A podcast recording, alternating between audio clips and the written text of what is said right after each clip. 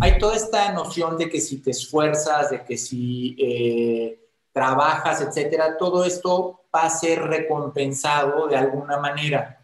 Que es lo de la meritocracia, ¿no? Es todo este tema de la meritocracia, que hace el esfuerzo, que el que tiene, digamos, eh, el que hace méritos, ¿no? Pues al finalmente se van a ver reflejados. Pero lo que es muy, eh, lo que es paradójico es que en toda esta forma en la que hemos crecido, eh, hemos sido educados, pues no necesariamente es así. O sea, hay, la suerte juega un papel mucho más importante en la vida de lo que creemos. Hola, te doy la bienvenida. Yo soy Maite Valverde de Loyola y esto es Mentores. Cada semana te comparto la vida extraordinaria de héroes cotidianos en un solo podcast. Y estoy segura que encontrarás tu sentido de vida fascinante. Mentores. Jorge, bienvenido, qué gusto. Muchas gracias, Maite. Encantado de estar aquí. No, bueno, yo también estoy encantada de, platicar contigo. Siempre es un gusto platicar contigo y aprendo un montón. Cada vez que hablamos siento que me das como una clase y me quedo como dándole vueltas a un montón de conceptos. y pues me encanta hablar con gente con la que aprendo y que me ayuda a cuestionarme como ciertas perspectivas. Y una de esas con las que me gusta, o sea, me gustaría empezar preguntándote o que nos explicaras un poquito más, ¿cómo es esto de que parece que el éxito es lo que te da el éxito. Sí, bueno, tenemos esta como, como noción de que cuando nosotros somos exitosos es como eh, un lugar al, que llegamos, como que es un camino que recorremos y al final eh, somos exitosos. Pero en realidad el éxito es algo que tú ya traes, es algo donde digamos que es un punto de origen, es un punto de partida. Y entonces a partir de ahí tú vas caminando y al final es parte de tu camino, digamos, tu camino en la vida, de cómo avanzas, y no tanto algo a donde vas a llegar o un gol que vas a meter o un logro que vas a tener, entre comillas, sino es algo que con lo que tú ya partes, es como un lugar de origen. Así es que cambia mucho la forma en que lo experimentas, porque al final pues no es un destino al cual llegar, sino es parte del camino que tú sigues. Ok.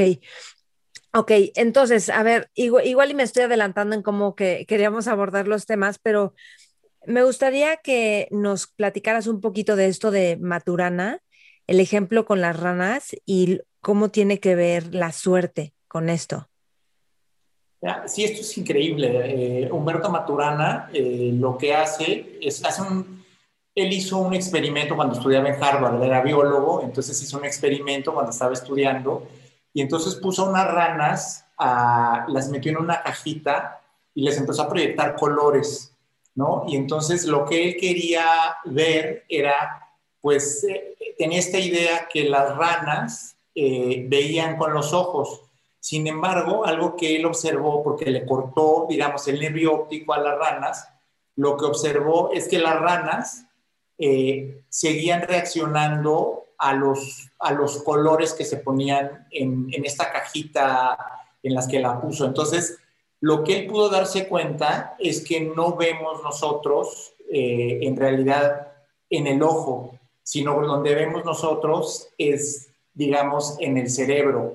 Y en el cerebro nosotros todo al final se resume en el, en el lenguaje, ¿no? Al final cuando nosotros cuando nosotros pensamos, en realidad estamos pensando en última instancia, pues en el idioma, en el lenguaje, en las palabras que expresamos lo que sentimos, lo que pensamos, lo que soñamos. Entonces, esto fue súper profundo porque lo que pudo, digamos, demostrar es que hay esta, digamos que hay esta existencia de las cosas que está en el cerebro y que está generada en el cerebro y que no está generada, digamos, en el mundo afuera. Entonces, como que el mundo afuera es una cosa, pero el mundo adentro, nuestro mundo, es lo que nosotros de alguna manera tenemos en la cabeza y tenemos metido y a lo mejor estamos percibiendo, pero no necesariamente lo estamos percibiendo con nuestros sentidos propiamente, ¿no? Que generalmente pensamos así, que es lo que estamos viendo, lo que estamos experimentando, lo que estamos sintiendo pero como el experimento de las ranas no necesariamente puede ser algo totalmente separado de lo que tenemos en nuestra cabeza. Ok, y esto, o sea, ¿cómo lo podemos usar? ¿Qué, ¿Por qué te fascinó a ti este, este experimento? ¿En qué lo podemos usar? A mí me fascinó porque en, en, realidad este experimento responde a esta pregunta, digamos, milenaria que viene desde Platón, esta famosa pregunta de qué tanto los seres humanos podemos conocer, digamos, la verdad. O sea, qué tanto podemos conocer el mundo, como es la famosa eh, epistemología del conocimiento, qué tanto podemos nosotros conocer y qué tanto estamos limitados por nuestros propios, eh, digamos, por nuestra, nuestros propios sentidos, ¿no? La el famoso diálogo este de Platón eh, de la caverna, en el que en lo que él dice es que lo que nosotros podemos ver del mundo es, eh, digamos, si, si, estás en una caverna y estás tú afuera de la caverna y ves nada más las sombras, digamos que hay un fuego en la caverna y ese fuego proyecta unas sombras. Entonces nosotros no podemos ver lo que está en la caverna, sino lo que nosotros vemos es el reflejo ¿no? Las sombras de lo que está dentro de la caverna. Y tú sabes que cuando hay una sombra, pues la sombra puede ser gigante, puede ser chiquita, hasta el juego este están los deditos y que parecen perro y todo. Al final no sabes tú qué es exactamente lo que está dentro. Puedes estar completamente engañado. Entonces Platón se hace esa pregunta y dice, no hay límites al conocimiento. No podemos conocer eh, todo. Esto después lo retomaría San Agustín tiempo después ya en la tradición, digamos, eh, eh, cristiana, y también él, parte del, del, mismo punto, que es que hay límites a lo que nosotros podemos eh, conocer, y después vendría Kant, que finalmente él hace esta distinción de la cosa en sí y la cosa para sí.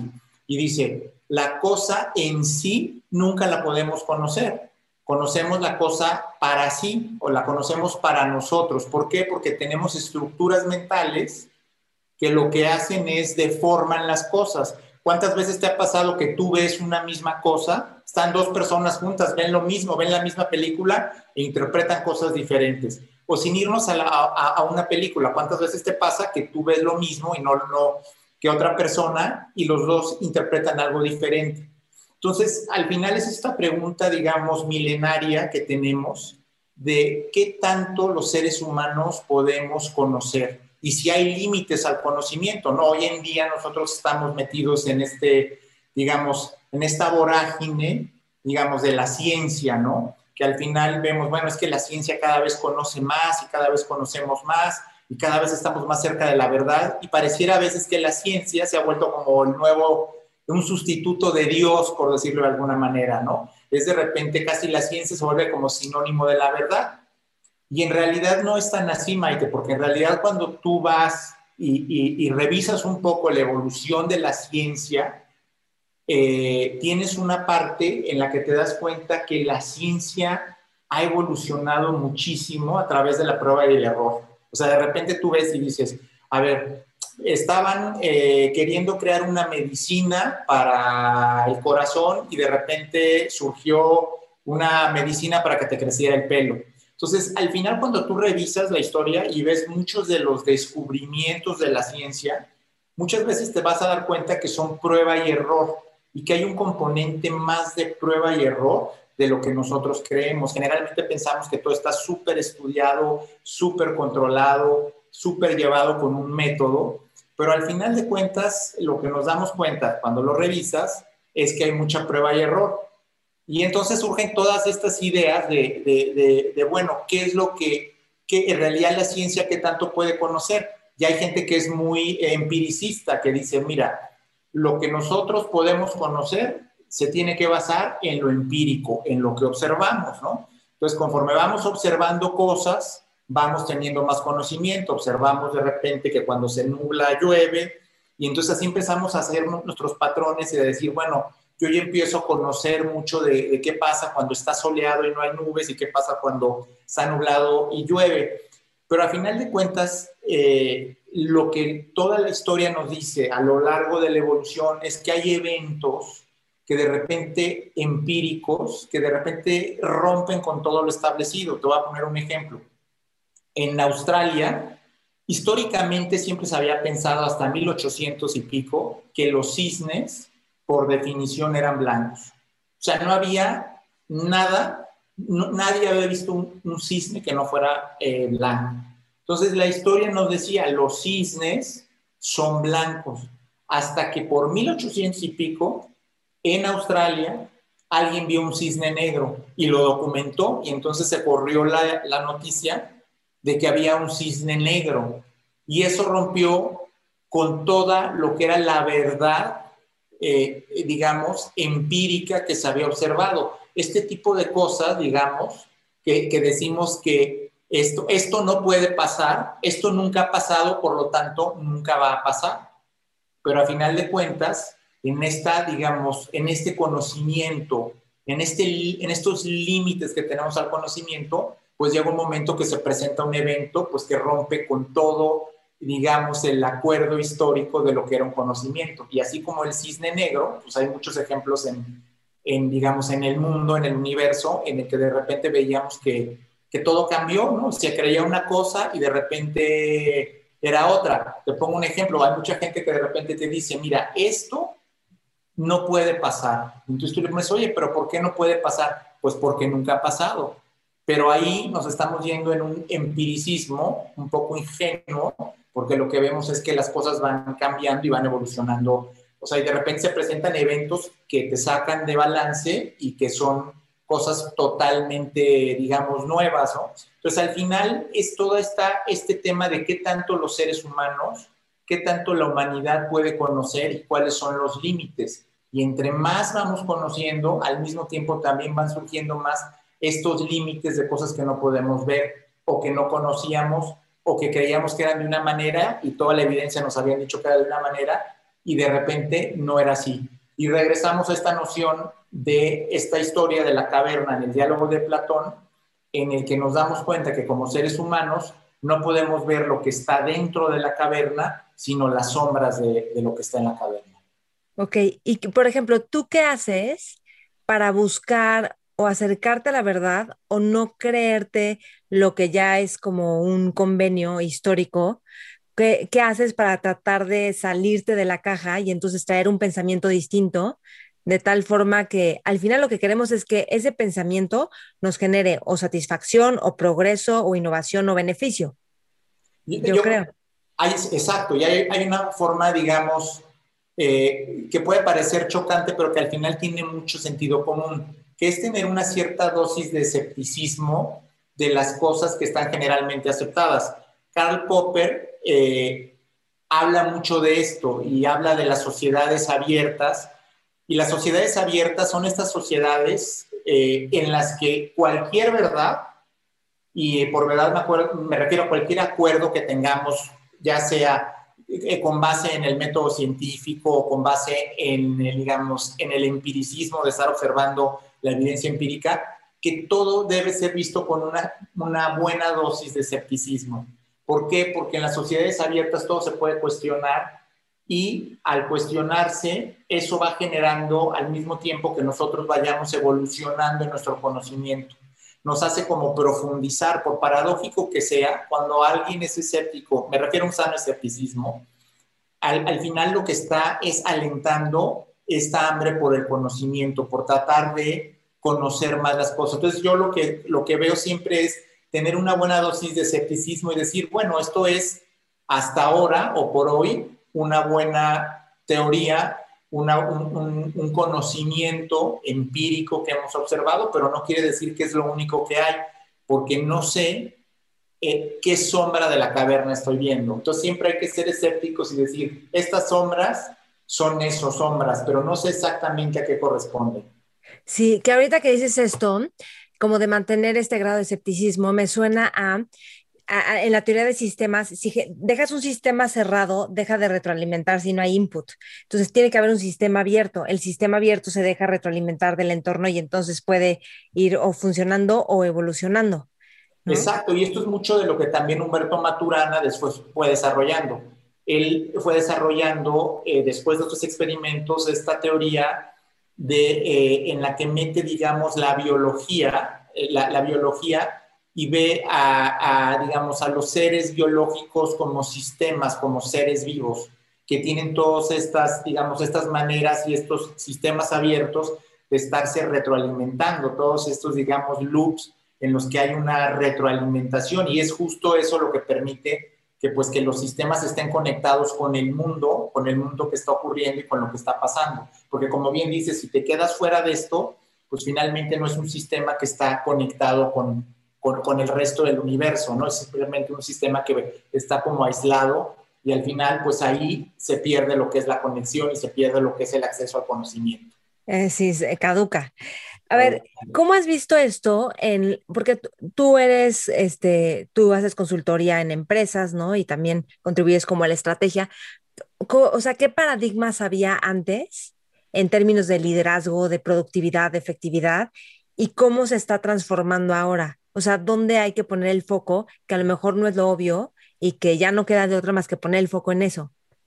Mira, es bien interesante que, eh, esto que preguntas, porque en realidad lo que pasa es que cuando tú vas a una empresa como consultor y trabajas con un cliente, eh, como, como, ha sido parte de la cultura, y me refiero de la cultura como seres humanos, no, no, no necesariamente de una cultura de un país, eh, estamos muy acostumbrados, Maite, a esta noción de que todas las cosas, de que hay una causa de fondo, una causa raíz. De hecho, cuando tú ves que pasa un fenómeno, pasa un accidente, ocurre cualquier evento mayor, todo el mundo dice, tenemos que ir a la raíz, a al fondo de, las cosas, porque tenemos esta, digamos, hemos crecido históricamente con esta, con, con esta noción de que eh, los sistemas son simples, es decir, que a una acción corresponde una reacción y por lo tanto si nos vamos en reversa vamos a poder darnos cuenta qué fue lo que pasó, qué fue lo que falló, qué fue lo que generó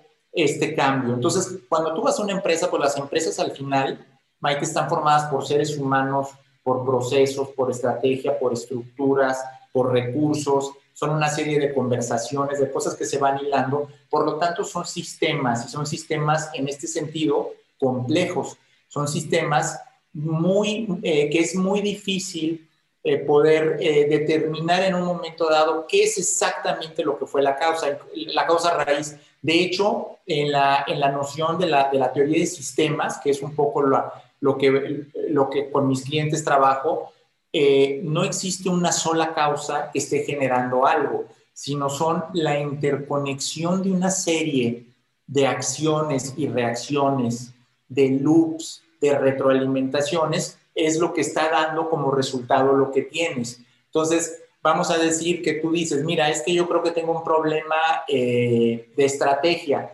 Bueno, pues puede ser que el problema no necesariamente sea de estrategia, sino que sea la interacción de la estrategia con los procesos, que son la forma en la que hacemos las cosas, pero puede ser que la forma en que hacemos las cosas esté influida también por la estructura organizacional, por cómo está diseñada la empresa, por cuántas direcciones tiene, por cuántas áreas en específico tiene, y a su vez eso puede estar afectado también por el tipo de persona, el tipo de perfil de persona que está en un determinado puesto, y esto puede estar afectado también por los recursos que tiene disponibles una empresa, ya sean recursos tecnológicos, recursos financieros, recursos humanos.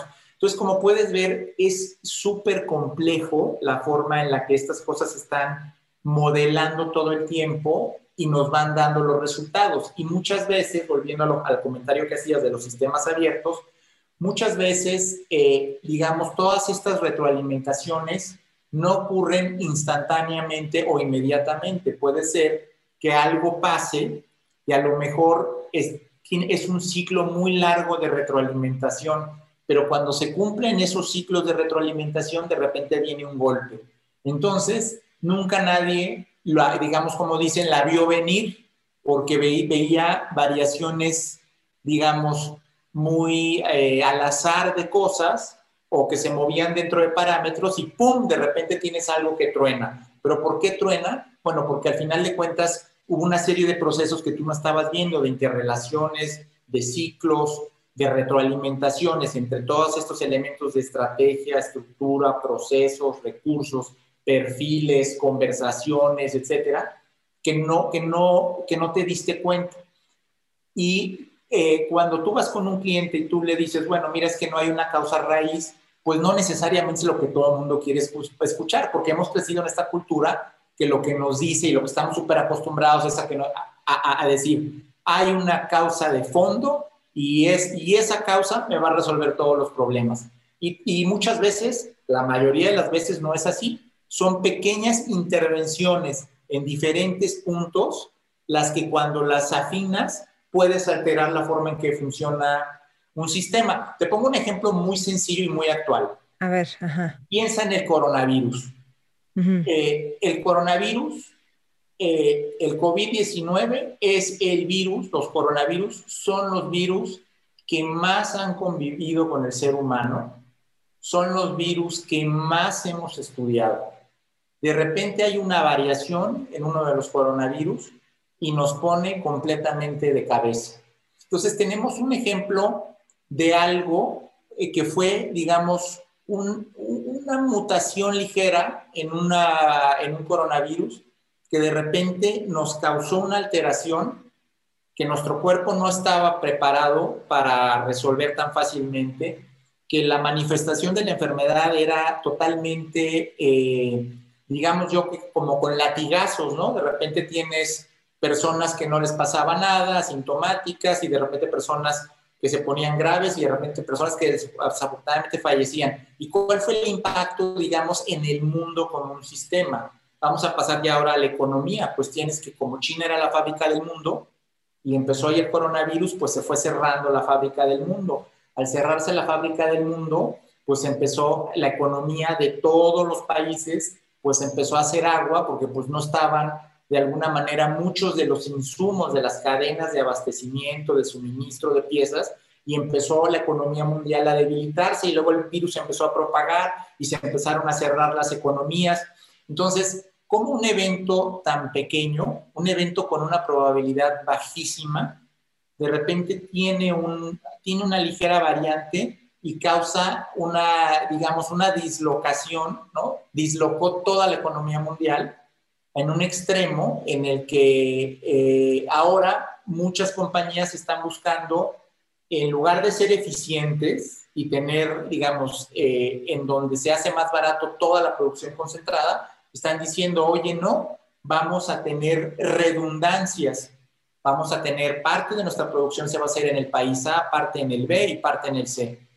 Que eso no es lo más eficiente, lo más eficiente sería tenerlo en un solo lugar porque pues hay economías de escala, ventajas de hacer eh, producir en volumen. Pero mucho de esto lo que se está haciendo es pues tratar un poco de decir, si algo falla, entonces tengo capacidad de respuesta en otros lados. Entonces, este es un ejemplo de cómo un sistema se puede alterar y como vemos la solución a, esto no es una solución heroica o de causa raíz, sino es trabajar en varios de los, de varios de los aspectos que intervienen en todo el sistema. Un aspecto es la salud, un aspecto es la parte de la economía, la parte de las redundancias, en la parte industrial, todas estas cosas que de alguna manera pues nos van ayudando a que el impacto no sea tan grande.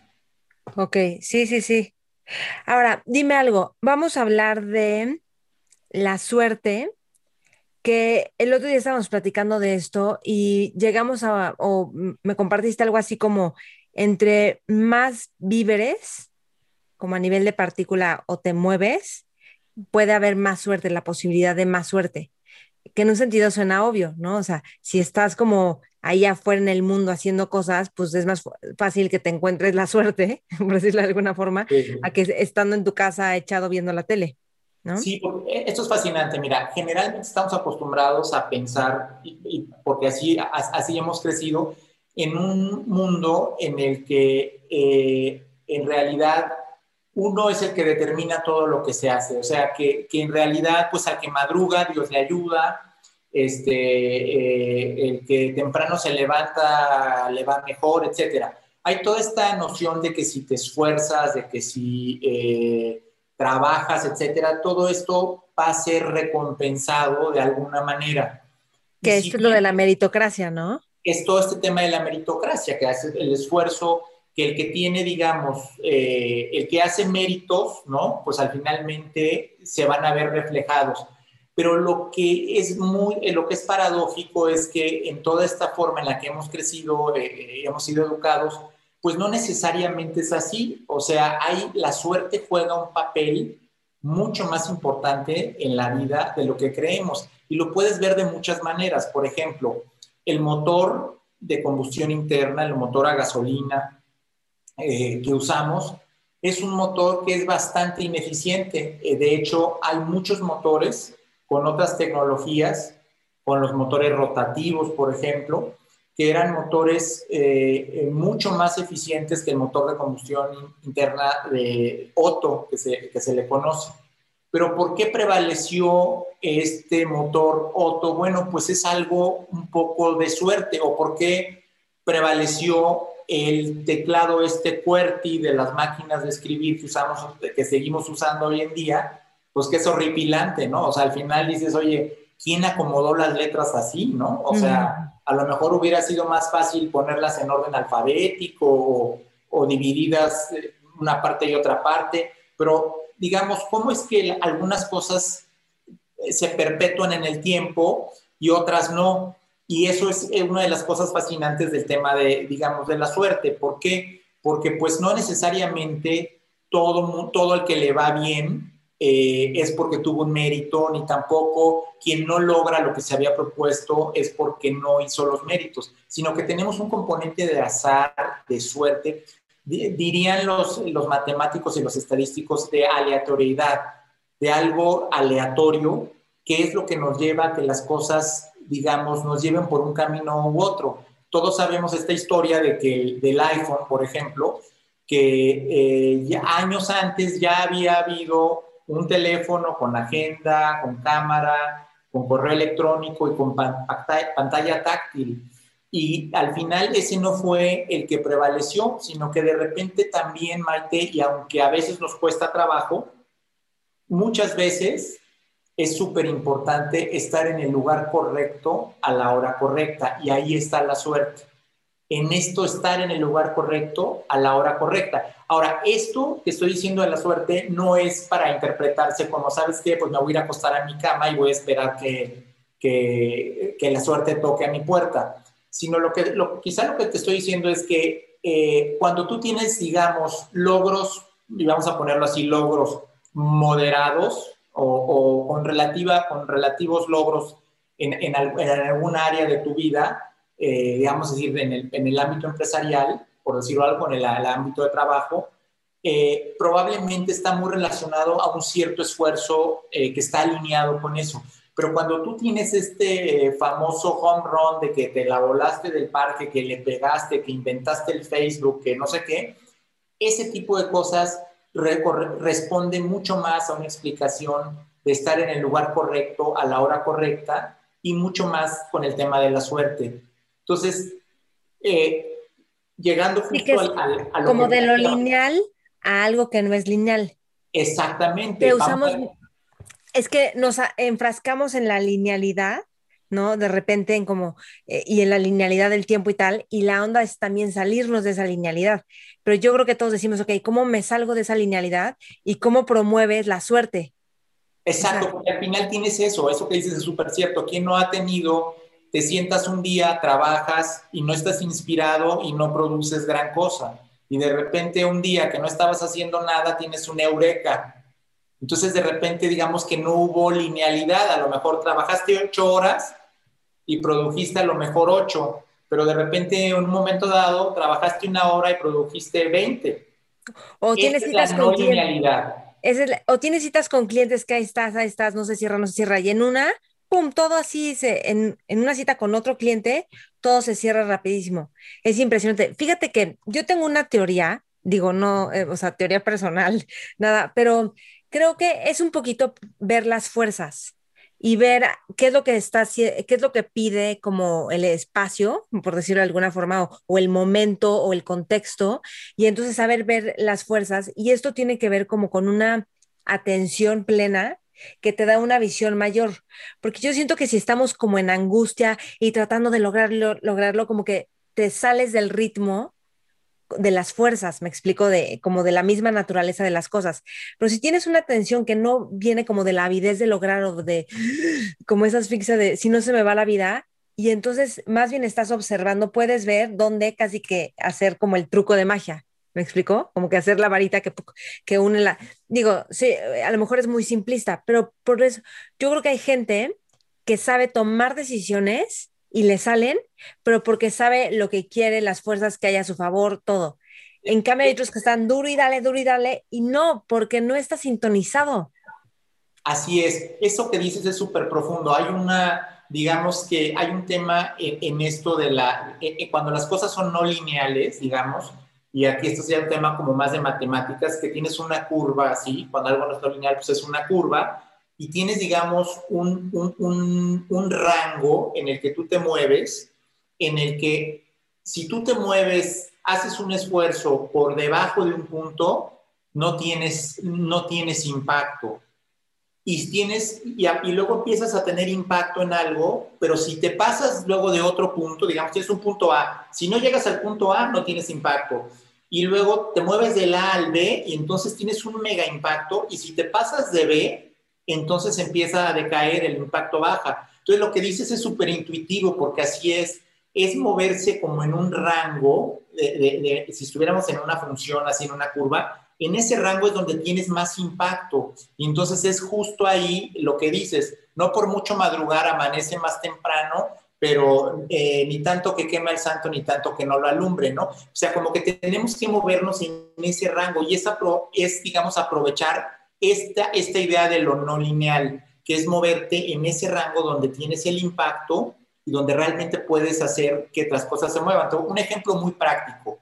Cuando tú tomas una medicina, de repente te dicen, la dosis es tal, ese es el punto A. Y entonces te dicen, si usted se siente mal, eh, si no mejora, puede tomarse hasta dos pastillas, ese es el punto B. Pero si te tomas más de dos, entonces ya te puede caer mal la medicina. Entonces ya el efecto de la medicina baja. Entonces cuando te tomas una, sube. Cuando te tomas otra, sube, pero a partir de una tercera, digamos, baja. ¿Por qué? Porque ahí ya, no, ya te sales de la parte esta de, de, lo que se llama la convexidad, que es esta parte donde puedes aprovechar algo no lineal. Y ese es justo yo creo que lo, a lo que te referías, ¿no? Esta parte en la que tienes que darte cuenta dónde te, dónde te mueves, con qué grados de libertad y hasta dónde sí y hasta dónde no. ¿Con qué grados de libertad? Creo que es lo más importante, porque al final, o sea, si nos movemos hacia algo, queremos satisfacción. O sea, como que el placer de conseguir algo o de que, o la realización del sentido del logro, el sentido de propósito, eh, que eso es clave. O sea, puedes tener el éxito del mundo supuestamente y una profunda insatisfacción, que es miserable, ¿no? Yo creo esa experiencia. Entonces, como que aquí viene el elemento donde tú estás viendo deliberadamente cómo vivir experiencias, porque deliberadamente, porque automáticamente tenderíamos a ciertos patrones que a lo mejor no nos dan satisfacción. Así es, o sea, si te quedas por debajo, te quedas por, te vas por arriba de ese punto, te pierdes completamente. Y ese es justo lo que, lo que es muy intuitivo. Y fíjate que esto nos lleva mucho a, cómo los seres humanos eh, tenemos una cierta sabiduría innata, voy a decirla, voy a usar la palabra sabiduría si se aplica, pero de, darnos cuenta que hay en algunas cosas, hay un rango en el que nos podemos mover, unos grados de libertad y que ahí está, digamos, este, ahí es donde está en realidad, este, digamos, el saborcito, cuando estás en ese, entre, entre tal punto y tal punto. Si nos vamos o nos quedamos cortos, ya no está. Y eso es mucho de lo, digamos, de, esto que comentas, que al final nos lleva al, famoso tema de la satisfacción y al tema del mérito, ¿no? De que empezamos a hablar un poco. Sí, sí, sí. O sea, por, como en términos muy simples, ¿qué es lo que tú dirías que tendríamos que tener en cuenta en este momento como seres humanos? Que a lo mejor estamos arrastrando una forma de, de ver, de tratar de merecer, de, y como que ¿qué, cosas tan simples podríamos hacer de tal forma que nos cambie el contexto de cómo estamos viviendo? Sí, es que es, fascinante esto del, del, mérito, ¿no? Finalmente hemos crecido con esta idea de que eh, como decía, el que trabaja mucho, el, que traba, el que la hace, el, al que le va bien, pues es porque trabajó bien.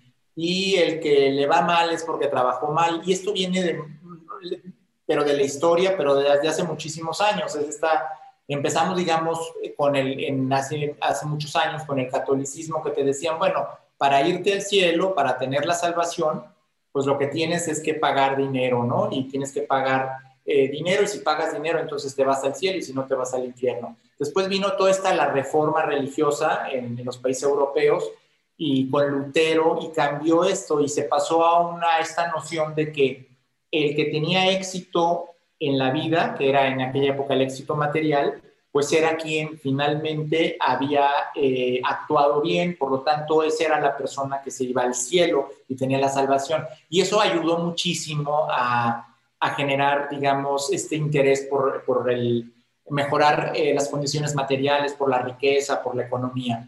Pero después al mismo tiempo hay una, se parte esto y hay un cuate que se llama Juan Calvino, que hace la reforma principalmente en Suiza, que dice, no, no es así. Eh, dice, tú puedes tener éxito material en la vida y te puedes ir al infierno y puedes no tener éxito material en la vida y te puedes salvar. ¿Por qué? Porque eh, desde que tú naces ya estás predestinado, ya fuiste elegido para ir a la salvación o para ir al infierno. Que esto es una noción mucho más, eh, digamos, acoplada con lo que en su momento después vendría a ser el, el, budismo zen, ¿no? Que de alguna manera ya existe este, digamos, este destino de alguna manera, esta noción de que el partido de la vida eh, ya está jugado, o sea, ya está definido, lo único que queda es jugarlo. la foto ya está tomada. Exactamente, esta, esta idea. Todo esto finalmente lo que nos lleva es a, a, tratar, digamos, de alguna manera de separar esta noción de que si te va bien es porque eres bueno y si no te va bien, y cuando digo no te va bien, cualquier cosa que eso quiera decir para cada persona, es que no eres bueno. Porque es eso esta sociedad que hemos construido, Maite, que, que, era lo que decía, es una sociedad eh, que pone una carga muy fuerte sobre las personas, o sea, pues una carga es un yunque, pero al final es algo que no tiene una relación, porque cuando tú observas estos fenómenos que hay hoy en día de que alguien inventó el Facebook, alguien inventó no sé qué cosa, una red social, etcétera, pues tú, tú te vas dando cuenta que hay mucho este factor de suerte ¿no? Que justo de lo que hablábamos. Entonces, como que no puedes, digamos, decir, oye, es que el valor o mi valor está en lo que yo merezco en, o, está con base en un mérito.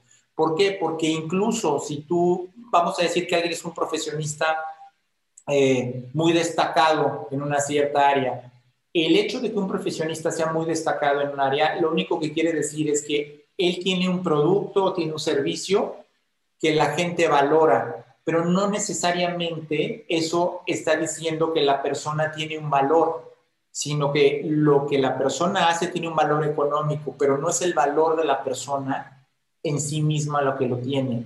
Y esto creo que es eh, hasta cierto punto liberador porque hemos caído en esta sociedad en el mérito y el mérito tiene muchísimos problemas. Y, uno muy sencillo eh, es cuando tú ves eh, eh, la historia, cuando teníamos esta época de las monarquías, de las grandes aristocracias y etcétera, lo que era la queja de, las personas que no eran aristócratas y no eran de la monarquía, e, ellos decían, oye, es que esas personas tienen privilegios que eh, los tienen por, por el lugar donde nacieron pero no es porque sean, si hubieran nacido en otro lado, no tendrían, tendrían esos privilegios, por lo tanto no hay mérito en que esas personas hayan nacido donde nacieron. Eh, y después hemos evolucionado y hemos llegado hasta hoy en día en el que nosotros decimos, bueno, es que si a alguien le va bien, pues es porque tuvo un mérito para, para, para que le, hiciera bien. Y tiene, y tiene, pues, te voy a poner un ejemplo, un deportista un deportista dices, bueno, ¿por qué? Pues porque es un superdotado. Pero entonces viene la pregunta, ¿el superdotado es algo que pidió o es algo con lo que al igual que el aristócrata, pues nació en un, en un determinado cuerpo. Podemos a pensar en un basquetbolista o en un deportista excepcional. Entonces viene este tema del mérito y qué tanto muchos de los talentos que una persona puede tener en realidad le corresponden por un mérito y qué tanto en realidad nació con ellos. Entonces es bien interesante porque hasta cierto punto, y vamos a la pregunta que me decías, hasta cierto punto, si uno se aplica, si uno se mueve, si uno está buscándole, pues puede capitalizar algo de sus talentos más que otra persona. Pero finalmente no podemos olvidar que mucho del mérito, eh, aun cuando sea algo que nosotros aprovechemos, es algo que nosotros eh, no pedimos, sino que nacimos con eso, nuestras características individuales.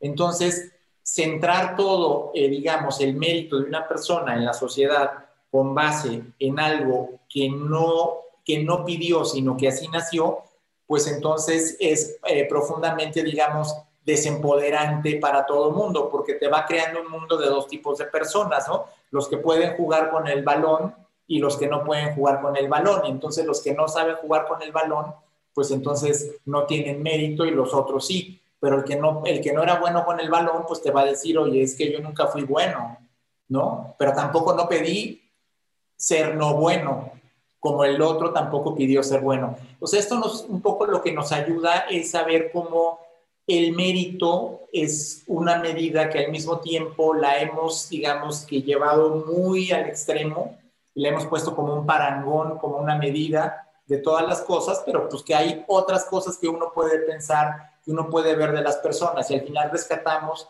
este valor de lo que es la individualidad de cada ser humano y del valor intrínseco que tiene cada ser humano y que no necesariamente está relacionado con el mérito que tiene porque estudió acá, porque estudió allá, porque es así o porque es de otra forma física o porque tiene estas características o las otras. Sí, yo como, yo como lo veo como estos, o sea, por ejemplo, un Michael Phelps o algo así, que puedes, bueno, estudiar su biografía, ver lo que hacía, porque hacía, por ejemplo, muchísima visualización. Eso es algo que he estado leyendo en un libro que se llama El Poder de los Hábitos. ¿No? ¿Lo has leído? No, no lo he leído ese. Está buenísimo. Pero entonces, como hacía mucha visualización y la rutina de todos los nadadores y obsesivo como todos los nadadores picudos, o sea, como cualquier deportista picudo, ¿no? Y todas las horas que le dedique y tal. Pero yo como lo veo es como casi que se vuelven arquetipos estas personas. O sea, no estereotipos, arquetipos, porque el arquetipo tiene como una cosa de, de, como ciertas cualidades a las que aspiramos, que sí están un poco en nosotros, y yo los acabo viendo así de tal forma que trato de como de adoptar o de mamar un poco esta, esto que me inspira para llevarlo como pues en mi, en mi campo de, de influencia, que puede ser desde mi familia, mis cursos, mis, o sea, hasta donde yo pueda impactar. Porque si no se vuelve muy frustrante porque el éxito, el número uno de natación solo va a ser uno. ¿Me explico? Sí, sí. Que, este, porque puede, puede haber como trampa en eso, porque si vivimos desde la comparación con otros, no, porque es un ser humano completamente diferente y eso nos da muchísima insatisfacción. O sea, creo que la... Sí, porque esto que dices es muy cierto. Mira, te, te voy a poner un ejemplo muy práctico de cosas que uno observa cuando ves esto de la parte de, cómo ver un arquetipo eh, y al mismo tiempo cómo eh, uno poder lidiar con, con, eso, porque al final pues hay el, el, digamos, al final quien está en el pináculo del desempeño de, en algún ámbito eh, de la vida o profesional, pues siempre va a ser una persona, ¿no? Siempre hay el número uno es uno. Pero déjame traerte esto para tratar de aderezar un poco. Hay una, hay una cosa que se llama eh, la narrativa del vencedor. No sé si has escuchado de esto. Ah, ¿La historia está contada por los vencedores? Exacto. Al final lo que te dice, si yo escribo un libro y te digo, Maite, este es mi nuevo libro que dice, ¿cómo invertir un millón de dólares y, quedar, y, y perderlo todo y quedarte con un dólar? Si yo saco un libro de eso, nadie lo va a leer porque a nadie le interesa eso. Sin, sin embargo, si yo saco un libro que te dice cómo con un dólar ganar un millón de dólares, bueno, pues va a ser un bestseller.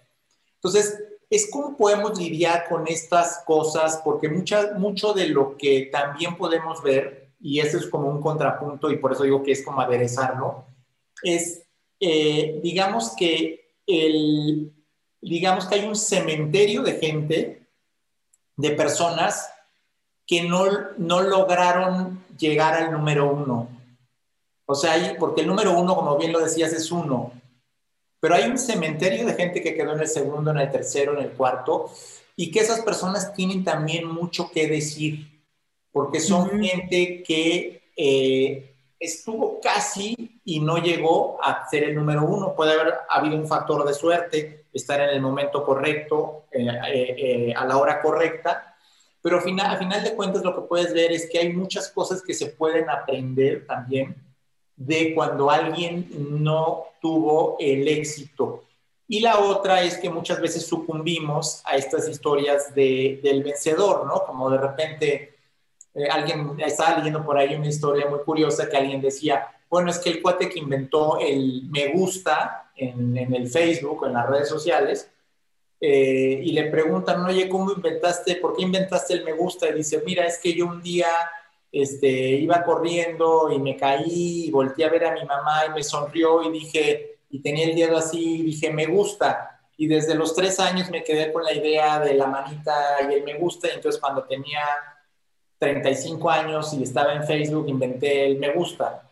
Y entonces dices, bueno, esa es como una narrativa muy bonita, pero lo más probable es que esa persona jamás, jamás se cayó y jamás imaginó el me gusta y realmente el me gusta le vino cuando estaba en una situación de trabajo y a lo mejor fue el resultado de un equipo y no necesariamente de una visión de Pero esto te digo, nos sirve un poco como para aderezar todas estas cosas de la gente que ha tenido mucho éxito, conocer la historia del triunfador, pero también toda esta historia de la gente, digamos que a lo mejor no llegó, pero que hay muchas historias que puede compartir que nos pueden, nos pueden eh, de las cuales podemos aprender muchísimo, en las que podemos ver muchas de las cosas que a lo mejor pueden estar faltando para algo o nos pueden estar faltando en algún momento y también como conectarnos con, con, estas personas y saber que, no necesariamente eh, a lo mejor eh, el león es como lo pintan, sino que también puede haber pues algún sesgo de estas historias de, del vencedor. Pero te digo, es un contrapunto bien interesante como para aderezar.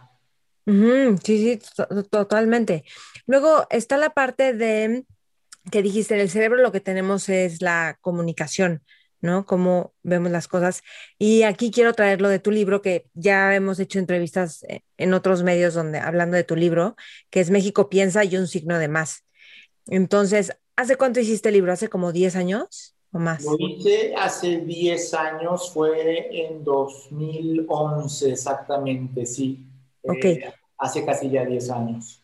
Casi 10 años. Entonces, ahí más o menos explicas cómo es que México tiene todo para ser una potencia y lo que tiene que hacer es transformar las conversaciones que tiene sobre sí mismo. Ah, Entonces, ok, en estos 10 años, ¿qué has visto? O sea, ¿qué dirías de esa propuesta que tú tienes? La conversación está haciendo, es que ahí también hay un sesgo, porque ¿en dónde? O sea, depende con qué círculo, ¿me explico? Que ahí usa los datos duros, pero depende con quién hables, ves si México está progresando en las conversaciones que tiene sobre sí mismo. Mira, yo lo que, lo que la reflexión que hago a 10 años de distancia es que el libro está más válido que nunca, o no el libro, sino la propuesta, eh, porque finalmente lo que hemos visto en los últimos años es eh, si nos vamos al 2000 para acá, lo que hemos visto es todo este ir y venir de críticas a los presidentes y entonces de repente tenías a, Fox que salió con esta idea de que las buenas noticias también son noticia, ¿no? Empezó él con esto, oigan, es que también hablen de las buenas noticias. Luego vendría Calderón con su famoso hablar bien de México, ¿no? Que fue otra manera de abordar lo mismo. Y luego vendría Peña Nieto con este eslogan que era lo bueno no se cuenta, pero cuenta no sé qué, ¿no? Algo así era. Cuenta mucho, ¿no? Algo así. Cuenta, mucho. Y de repente ahora estamos como en una reedición de lo mismo, es decir, como que tenemos esta separación de alguna manera entre eh, como esta forma de ver a México, ¿no? Que de repente la estamos viendo, la vimos mal en el 2000, en el 2006, en el 2012 en el 2018. Entonces yo lo que veo es que esta propuesta de tener una mirada de México bastante más objetiva o bastante más anclada en alguna realidad, anclada en un dato, es, es bastante, está, es bastante válida y además hay que reconocer una cosa que no ocurría en, 2000, en 2011 y que ahora ocurre, que es este mundo de la posverdad, ¿no? Donde ya todo el mundo interpreta los datos y los hechos desde un ángulo, desde un punto de vista muy diferente, eh, y entonces construye realidades completamente alternativas, de tal manera que tenemos eh, que el mismo evento alguien lo ve positivo, el mismo evento alguien lo ve negativo, o lo ve diferente, o lo ve que es otra cosa, otra magnitud.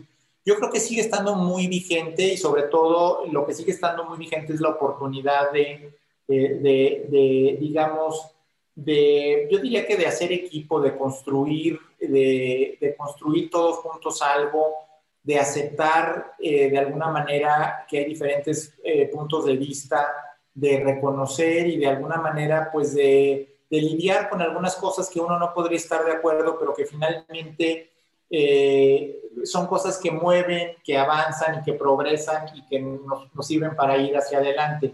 Yo creo que estamos viviendo una etapa de mucho malestar, por si lo ves en, en, en los medios, pero al final, eh, cuando uno va y ve las cosas más puntuales y más específicas, te vas a sorprender de que estamos de alguna manera eh, en lo que decimos, en cómo nos sentimos, en las sombras que vemos de la caverna, estamos sufriendo. Y, eh, pero estamos sufriendo por unas sombras no estamos sufriendo, estamos sufriendo por eh, lo que ve esta rana que no, eh, que tiene desconectado el nervio óptico y que nada más eh, hay estímulos de luz, pero finalmente no está viendo con, digamos, estamos viendo con los sentidos, esta conexión con, con lo que está ahí afuera, sino que estamos de alguna manera creando una realidad, diría yo, alterna o alternativa y sobre todo quizá que nos lleva a bastante sufrimiento porque de alguna manera lo que, lo que estamos viendo en todos lados, en todas las redes, pues es mucha polarización, mucha invalidación, mucha descalificación y de alguna manera creo que no es algo nuevo, pero sigue estando ahí la oportunidad para nosotros de pues construir el México que queremos, eh, un México que funciona para todos, pero pues que requiere de alguna manera de dejar ir algunas cosas, eh, aceptar otras, y al final pues ser lo más objetivo posible y anclarnos en, una, en algo duro que nos permita como no, no importa mi estado de ánimo, eh, no importa donde yo esté, que de alguna manera pueda, pueda moverse. De hecho, hay un libro muy interesante que apenas estoy leyendo que se llama Ruido, que es de, dos premios Nobel eh, en economía, de que son especialistas en, en eh, economía del, comportamiento y es muy interesante porque hablan cómo eh, los seres humanos, las decisiones que tomamos cuando estamos en diferentes estados de ánimo son muy distintas, eh, son totalmente diferentes. Entonces, como que digamos que no hay una neutralidad a nuestro humor, no hay una neutralidad respecto a lo que sentimos cuando nos relacionamos con el mundo. Sí, bueno, hay hasta estudios que hay de jueces que sentencian más si es antes de la comida que después de la comida, porque tienen hambre, porque están más alterados. O sea, como ahorita que decías esto, me imaginaba como si nuestras respuestas fueran más desde el sistema nervioso, que está hecho como más como para protegerte como especie humana, y, y la oportunidad de ir de más allá de las sombras es como desde la conciencia que es un nivel superior. Sí. Porque el sistema nervioso necesita estar tranquilo para que entonces se abra la conciencia. Exacto, porque el sistema, digamos, primitivo, básico, lo que hace es protegernos de las amenazas, ¿no? Que hay muchas interpretaciones de cuál es el, es el cerebro reptiliano, ¿no? Que reacciona así inmediatamente a cualquier cosa, a cualquier evento y nos, nos alerta sobre un peligro. Es también lo que mucha gente le llama la vocecita, ¿no? Que al final esta vocecita que tenemos, que lo que nos está diciendo es, es nuestro, digamos, es nuestro cerebro reptiliano hablándonos y diciéndonos, oye, esto puede pasar, oye, aguas, oye, todo esto. Es de la misma manera. Y tenemos esta otra que puede ser más con base en un juicio, eh, entendido por juicio no algo analítico, sino como más de conciencia, como decías. Y hay esta, esta famosa, hay un libro que a mí me gusta mucho que se llama eh, Pensando rápido, pensando lento. De Kahneman, ¿no? Sí, que, que, aborda mucho estos temas de, de, qué tanto es el pensamiento instintivo, reactivo y qué tanto es este pensamiento en el que estás eh, con mayor calma y puedes tomar decisiones como bastante, bastante más, digamos, con, con un mejor juicio, ¿no? Con un poquito más de más juicio, más sabiduría eh, y pues entonces puede, es muy diferente la reacción.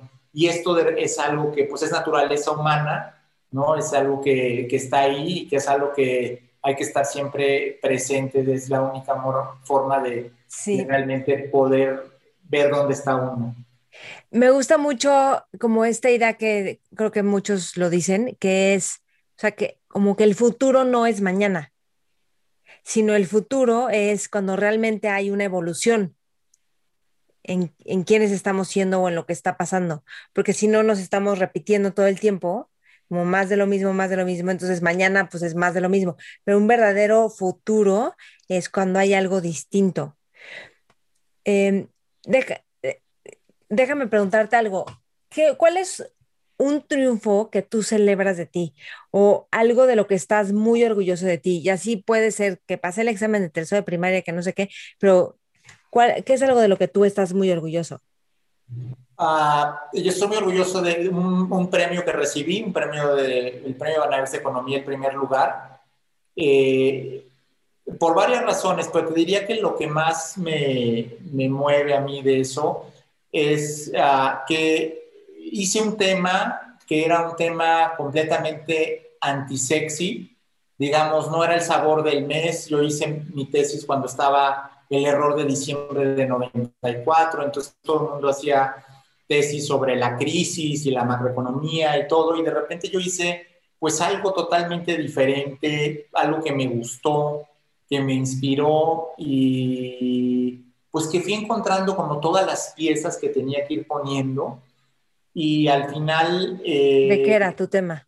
Eh, era sobre la, un modelo bioeconómico, eh, un modelo biológico y un modelo económico que los conjunté para la pesquería de camarón en el Pacífico. Y mm. entonces era un tema muy, pues, novedoso y como que de repente, pues, ahí viene el cuate que trae el rollo del camarón y que no sé qué.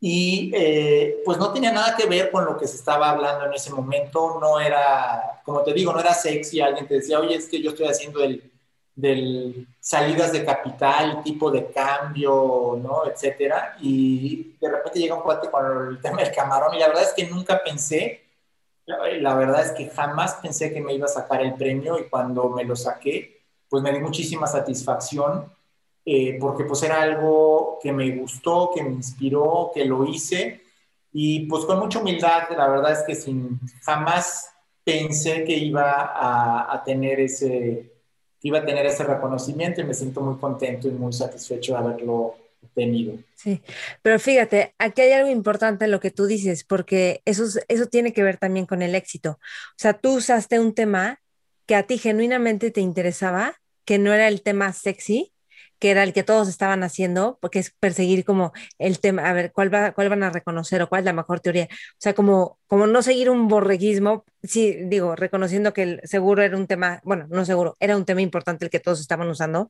pero esa intuición que tú tuviste y esa curiosidad que estaba en ti, te llevó al éxito de, de ganar el primer lugar.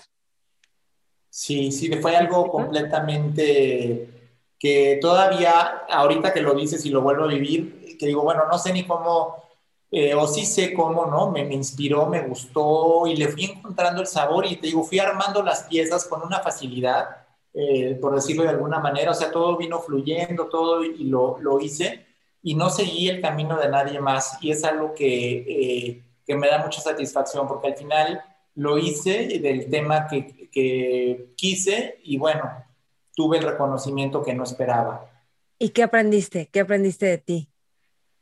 Eh, aprendí varias cosas. Uno, pues aprendí eh, lo apasionado que puedo ser de un tema y el resultado que puedo tener de la dedicación que tengo y también de la relación que tuve con, con el que fue mi, mi asesor de la tesis, que fue una relación bien interesante en la que él me fue guiando y fue como sacando lo mejor de mí.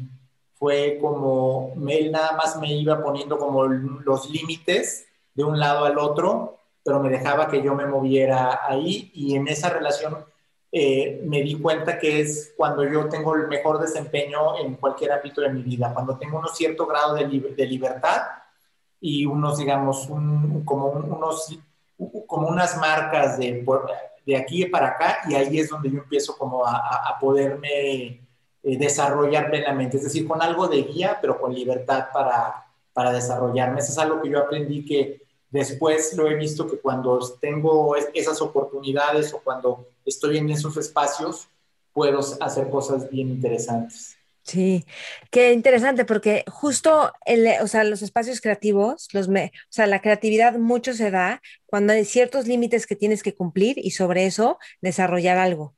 ¿Me explico? O sea, por ejemplo, para hacer improvisación en la actuación, si te ponen reglas súper claras de no te puedes pasar de esto y solo estás en un elevador y no sé qué, y además tienes, te ponen reglas muy claras, es mucho más fácil y el producto es genial a que si no tienes ninguna regla, que es como esta, este, o sea, estos límites que te ponen, pero en donde tú tienes libertad. Dentro de esos límites tienes libertad. Y eso se me hace súper interesante. Sí, es algo que he experimentado extraordinario y lo he visto en otras ocasiones en mi vida. Y también creo que cuando lo hice el libro también estuve en, en algún momento así y han sido experiencias súper, súper eh, interesantes y desde el punto de vista del ámbito laboral, profesional, también uno puede, o yo he podido darme cuenta cuáles son los espacios en los que yo veo que voy a tener, que están las condiciones para tener un desempeño todavía mejor que el que pudiera pensar. Sí, que fíjate que ahorita yo estoy pensando en el tema de hábitos, que estoy con el libro, que en, en Mentores Lab estamos leyendo El poder de los hábitos y da muchos ejemplos de casos de cómo los hábitos hacen la gran diferencia. Por ejemplo, en Alcoa, en esta de aluminio, no le estaba yendo también, ponen a Paul O'Neill, un cuate que venía del gobierno, y él dice, yo me voy a enfocar en la seguridad. Y todos los inversionistas como de cómo, o sea, en vez de que dé el típico discurso de, oh sí, sinergias y no sé qué, y luego los impuestos y todo el mundo se va contento, entonces como que, ¿cómo que te vas a enfocar en la seguridad, en ser la empresa más segura y que no haya accidentes? ¿Eso qué? Entonces sacaron el dinero, recomendaron a otros clientes que sacaran el dinero y se fue para arriba la empresa. Porque lo que él dijo es, ellos no están entendiendo que enfocarnos en el hábito de la seguridad va a hacer que todos trabajen con excelencia. Porque empezó a implementar sistemas para tener seguridad. Pero era su visión completamente diferente. Entonces lo que el libro te dice es, hay hábitos clave que tú los implementas y empiezan como que a impactar otra parte que no te imaginas. Entonces, si logramos llevar hábitos clave, que esos hábitos, tú tienes hábitos clave que te llevaron como a lograr esto de los camarones o en las empresas lograr ciertas cosas, pero es, tú tienes hábitos que van haciendo que tu visión o tu impacto pueda llevarse a cabo. Que yo creo que esos hábitos clave te llevan a que estés en el lugar correcto con las personas correctas también interesante y eso te, es como abrirte a la, a la famosa suerte, ¿no? Al, al, final, al aprovechar esta marea que a lo mejor no controlas, pero como dices, si estás ahí papaloteando, digamos, en el buen sentido, eh, haciendo esto, es mucho más probable que te toque esa ola. ¿no? Sí, este, quería preguntarte, Jorge, si tú estuvieras en una mesa con jóvenes líderes, emprendedores, visionarios, ¿qué les aconsejarías? Ah, yo les aconsejaría que aprendan, que se lancen, que aprendan, que aprendan rápido, que eh, digamos que se den cuenta, digamos que fracasen, que fallen lo más pronto posible y que encuentren ese caminito eh, hacia lo que están buscando. Yo creo que una de las cosas, una, algo súper importante es eh, el, ir aprendiendo. Yo creo que eh, cuando, cuando tú empiezas, lo más importante es el aprendizaje, además que el, aprendizaje que obtienes de la experiencia, más que el tratar de encontrar qué es lo que te gusta, qué es lo que no te gusta. Yo creo que en el, el momento que tú te lanzas y te estás en el ruedo, y empiezas a tener esto de lo que hablábamos, esta parte de la prueba y el error, quizás a lo que me quiero referir más que a un fracaso, sino una prueba y error, prueba y error, creo que se va afinando la puntería muy bien respecto a lo que, a lo que tú quieres lograr, respecto a lo que quieres ser, a cómo poder eh, realmente enfocarte en tu empresa, en tu negocio o en el ámbito que quieras hacia lo que tú estás buscando. Y quizá dejar de lado algunas otras cosas que pueden ser, pues a lo mejor tener una buena paga, este, eh, hacer algo que crees que te gusta en el momento, sino lanzarte realmente y pues tomar los limones y hacer la limonada e ir aprendiendo de eso. Yo creo que eso para mí, yo diría que es lo que el consejo número uno que yo daría. Sí.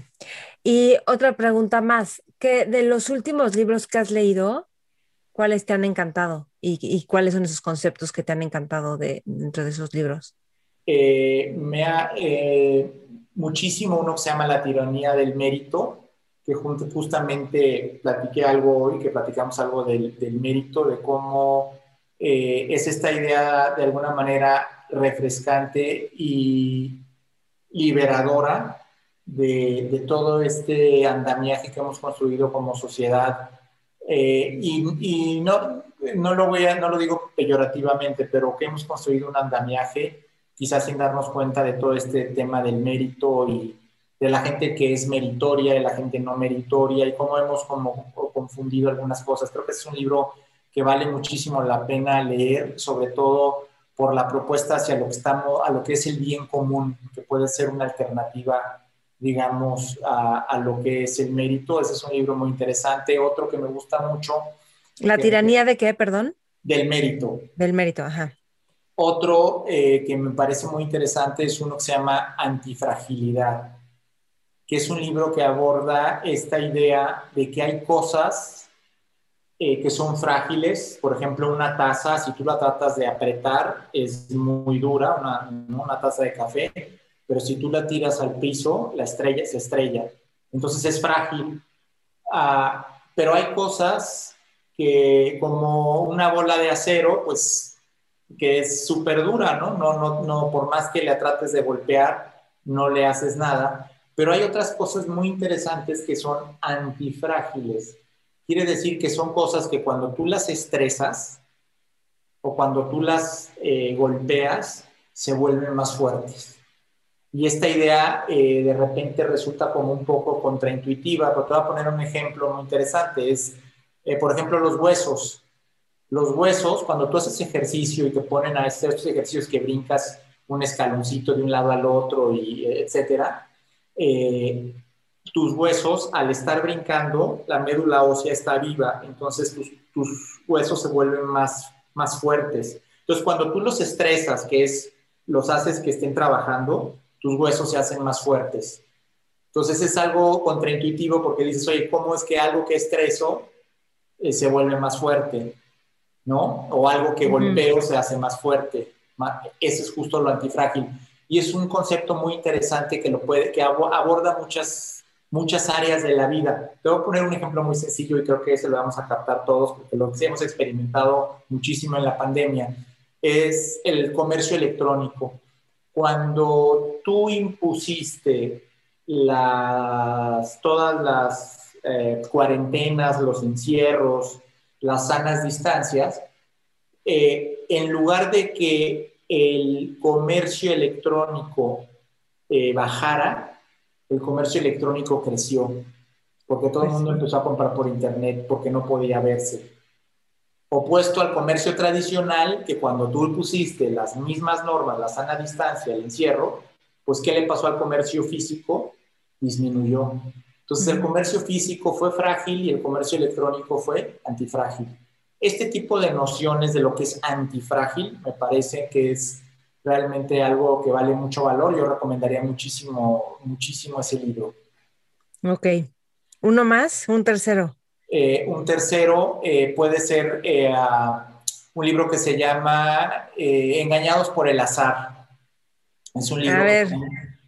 Que trae mucho de lo que también estuve, estuvimos ahorita platicando, que trae este tema de cómo muchas de las cosas que nosotros hemos creído que, que tienen que ver con, con lo que nosotros controlamos y con lo que nosotros hacemos y etcétera, pues en realidad son cosas que tienen, que han tenido otras causas y cómo al final con esta noción de, que tenemos un universo interconectado, intercomplejo, etcétera, muchas veces no medimos lo que tanto fue lo que nosotros hicimos y qué tanto fue un poquito la suerte que nos empujó. Creo que trae muy buenos ejemplos eh, que puede uno aplicar en la vida diaria para ver, por un lado, diría yo, Maite, para no creérnosla tanto de que todo, todo lo podemos hacer, o sea, con humildad es lo que quiero decir. Y por otro lado, para ver que el que está moviéndose, el que está buscándole, el que está, pues eso es amigo de la suerte. ¿no? Eh, yo creo que son conceptos bien interesantes que, por un lado, liberadores, pero también por otro lado, que nos permiten decir, bueno, ¿cómo puedo yo eh, lidiar en un mundo que no controlo? Porque al final de cuentas eh, hay muchas cosas que uno simplemente no controla, pero que, a las que puede exponerse uno, digamos, a la suerte y a recibir ese empujón. Ok, estos conceptos de estos tres libros, por ejemplo, que nos has platicado, ¿cómo te han impactado a ti en, tu vida o en tu forma de trabajar? Ah, profundamente. De hecho, ahora sí que no es casualidad que esté, que esté platicando de esto, eh, que esté compartiendo contigo esto. Es, me, me, han impactado muchísimo. Me han cambiado un poco la, la forma, esta forma de ver de causa-efecto de la que hablábamos, de causa-raíz, etcétera me ha permitido traerlo como a otra dimensión, ¿no? A otra dimensión que es, por un lado, la satisfacción profesional, la satisfacción respecto a los logros eh, eh, que yo he tenido en mi vida y también, por otro lado, la satisfacción respecto a lo que no he logrado aún y, por otro lado, al saber que este componente de azar, de suerte, como le podamos llamar, está ahí y que es algo que también nos empuja y que también está vivo. Y eso me ha ido a mí cambiando mucho. Eh, esto, esto lo estuve, digamos que estuve, empecé a leerlo durante la pandemia y me cambió mucho la noción de las cosas. De hecho, eh, estos libros, sobre todo eh, los dos últimos que comenté, son libros que tienen un fundamento matemático y estadístico súper sólido y que retan muchas de las ideas convencionales que eh, tienen tanto las matemáticas y la estadística en muchas de las ciencias, en las ciencias sociales como la economía. Entonces ha sido como un retar mucho de las, de las cosas, de las creencias, vamos a decirlo de esta manera, de los sistemas de creencias, de, eh, de las, digamos, de, una carrera como economía, que es lo que yo estudié, eh, y que, que me han impactado también desde el punto de vista personal y desde la cosmovisión de, de pues de la vida, ¿no? Desde la cosmovisión que tengo yo del, del, universo, de las personas, del destino.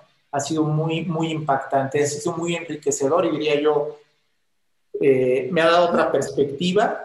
Pero ¿cómo veías antes y cómo lo ves ahora? O sea, ¿cuál es esa nueva perspectiva?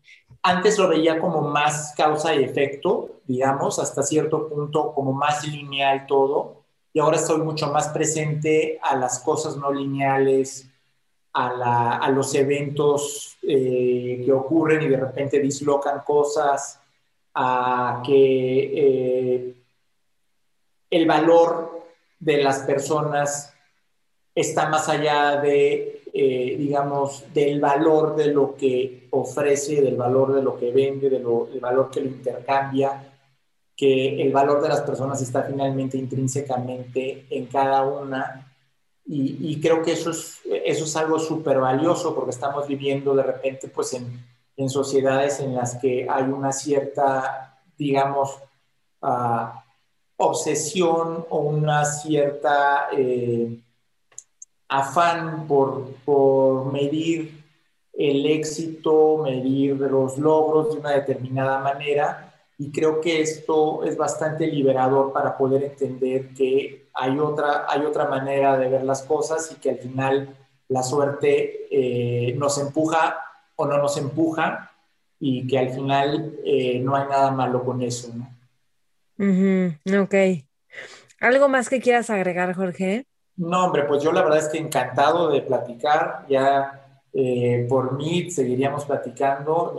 se me ha hecho increíble poder compartir esto y, y, la verdad es que muy, muy a gusto, muy contento de platicar y creo que ha fluido todo este, contigo muy, muy padre. Mm, qué gusto, Jorge. Muchísimas gracias. Entonces, espérame, te podemos encontrar en tus redes. En, en Twitter, en arroba MX Piensa Más. En Facebook eh, estoy como J. Flores Kelly. Sí, en LinkedIn, bueno, Jorge Flores Kelly. Y en, y en LinkedIn me pueden encontrar como Jorge Flores Kelly. Ok, muy bien. Y este, este libro, México piensa más, y también estás escribiendo en Forbes y en Energía Hoy. Exactamente, ahí en Forbes muchas de estas ideas las, las llevo al ámbito, digamos, de los negocios, de la economía, de actualidad. Comparto mucho de eso y en Energía Hoy un poquito más aplicado a temas de, pues, del sector energético. Muy bien, súper. Mentores. Espero que hayas disfrutado esta entrevista tanto como yo la disfruté, que los conceptos te hayan servido como para abrir la mente, para descubrir otra forma de vivir la vida. Y ya sabes que estamos en todas las redes sociales como Mentores con Maite, en todas las plataformas de podcast, en YouTube, en Instagram, Facebook, también Maite Valverde de Loyola y me encantará saber de ti qué es lo que más te sirve, qué es lo que más te gusta y también puedes mandar recomendaciones de mentores que quieres que tengamos en el programa. Escríbenos a info mentoresconmaite.com. También si quieres recibir toda la información de, lo, de cada programa, cuando ya se postea, cuando ya lo subimos, escríbeme igual a info arroba mentoresconmaite.com. Estamos en contacto. Chao, chao. Mentores.